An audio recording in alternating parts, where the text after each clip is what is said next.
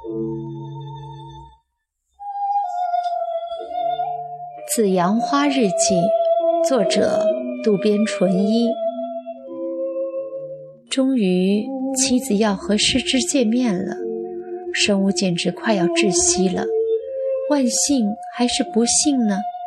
那时他坐在院长的办公室，没有看到两个人的决斗场面，但日记里写得很明确了。我大概估算了一下时间。然后决定午后一点多出门。我把汽车停在地下停车场后，坐电梯到了七楼。一出电梯，就看到护士长已经站在那里。夫人，您来了。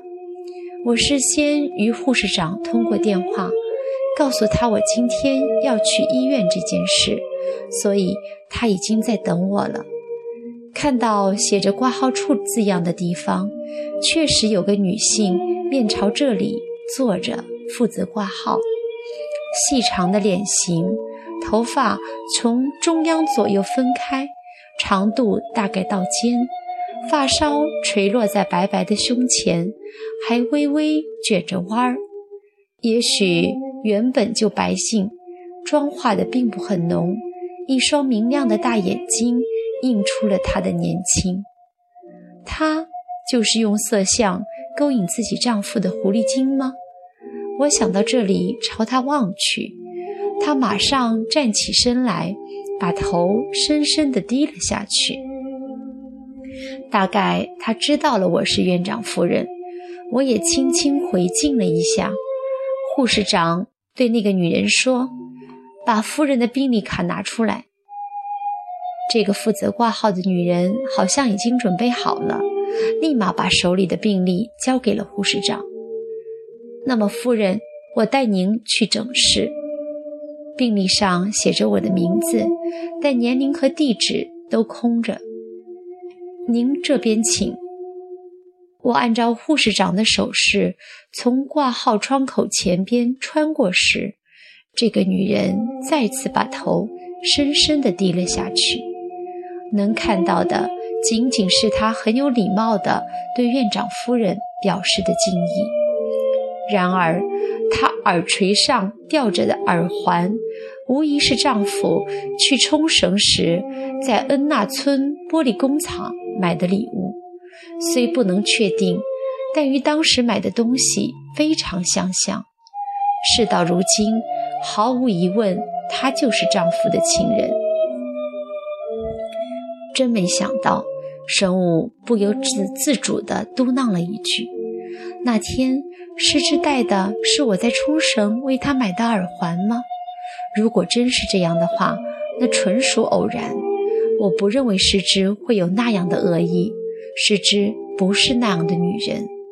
但是现在面对日记本，她又能怎样呢？”就这样穿过候诊室。我跟在手拿病历卡的护士长后面，不紧不慢地走在走廊上。护士长什么也没说，但他似乎明白我已经知道了挂号处的那个女人就是她。即使这样，在我要来的这天，她还带着我丈夫送给她的耳环，真是厚颜无耻。她表面看上去是一副天真无邪的样子，但很明显。那是在向我挑战。不管你怎么说，我就是得到了院长的宠爱。难道他想这样告诉大家吗？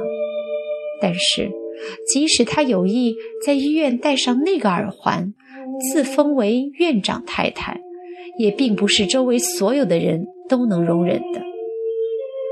护士长把我领到诊室门口，面对开着的门说：“院长。”您夫人来了。我进去后，丈夫只是哦了一声，头也没有抬，看着桌子上的书。我上次来诊室，坐在丈夫的面前，已经是两年前的事儿了。那次由于感冒加重咳嗽不止，丈夫给我做了胸部 X 光透视以及血液检查等等，结果没有什么大问题。那时不像现在。我还是非常信任丈夫的，虽然他有时回家也很晚，也能感觉到他可能在什么地方沾花惹草。我觉得他不过是玩玩而已。现在他倒好，竟然肆无忌惮地在我的眼皮的底下包起了二奶。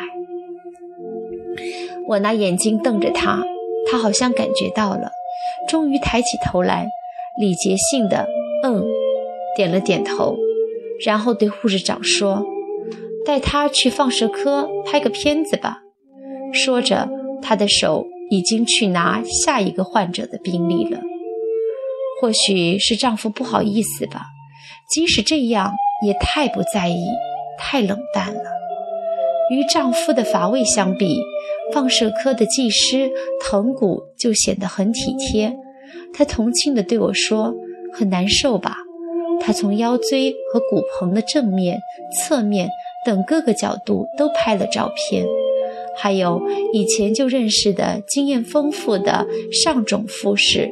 他在化验室给我采血后，担心地说：“您比以前瘦了一点儿。”我真想说，是啊，因为我丈夫的缘故，但还是忍住了，只是点了点头。他又说：“可您是越来越漂亮了。”虽知道是奉承，听到赞美话后，还是有点精神焕发。唉，生物叹了口气，妻子来到医院没有什么好事儿，上次也是一样。诸如挂号处的花不好看呀，年轻护士的裙子太短了呀，等等，横挑鼻子竖挑眼的。也许这样他本人就满足了。院长夫人的话不敢无视，但照着做又会带来很多的麻烦。这次他虽然没有这类的牢骚，但却感觉到了他对自己和师之的愤怒。今后会怎样呢？现在。生物心里一片空白。胸部透视和血液化验大约用了一个小时。再次回到诊室后，丈夫看了 X 光片，说哪儿都没问题。那么这疼痛是怎么回事呢？我把手放到了腰上，他说：“再开点新药，贴上就会好的。”说出哪儿都没有问题，不是暗示着赶紧回家去的意思吗？这就是丈夫对妻子说的话吗？其实，我们两个人的对话让旁边护士们的脸上都流露出了诧异的表情。护士长，这个，为了把还没有离开的我赶走，他把我的病历递给了护士长，装着很忙的样子。又指示旁边的护士叫下一个患者。知道了，我干脆的回答后站了起来，没有理会丈夫，就出了诊室。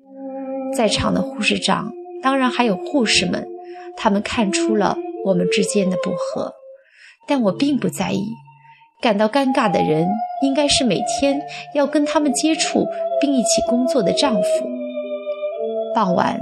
护士长按约定打来了电话，就是那个挂号处的姑娘，您已经知道了吧？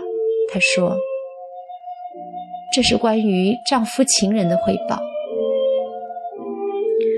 果然，护士长向妻子汇报了自己与失之的事，从他的态度上一点都没有看出来，太大意了。生物一边拍着自己的头，一边。翻开了新的一页。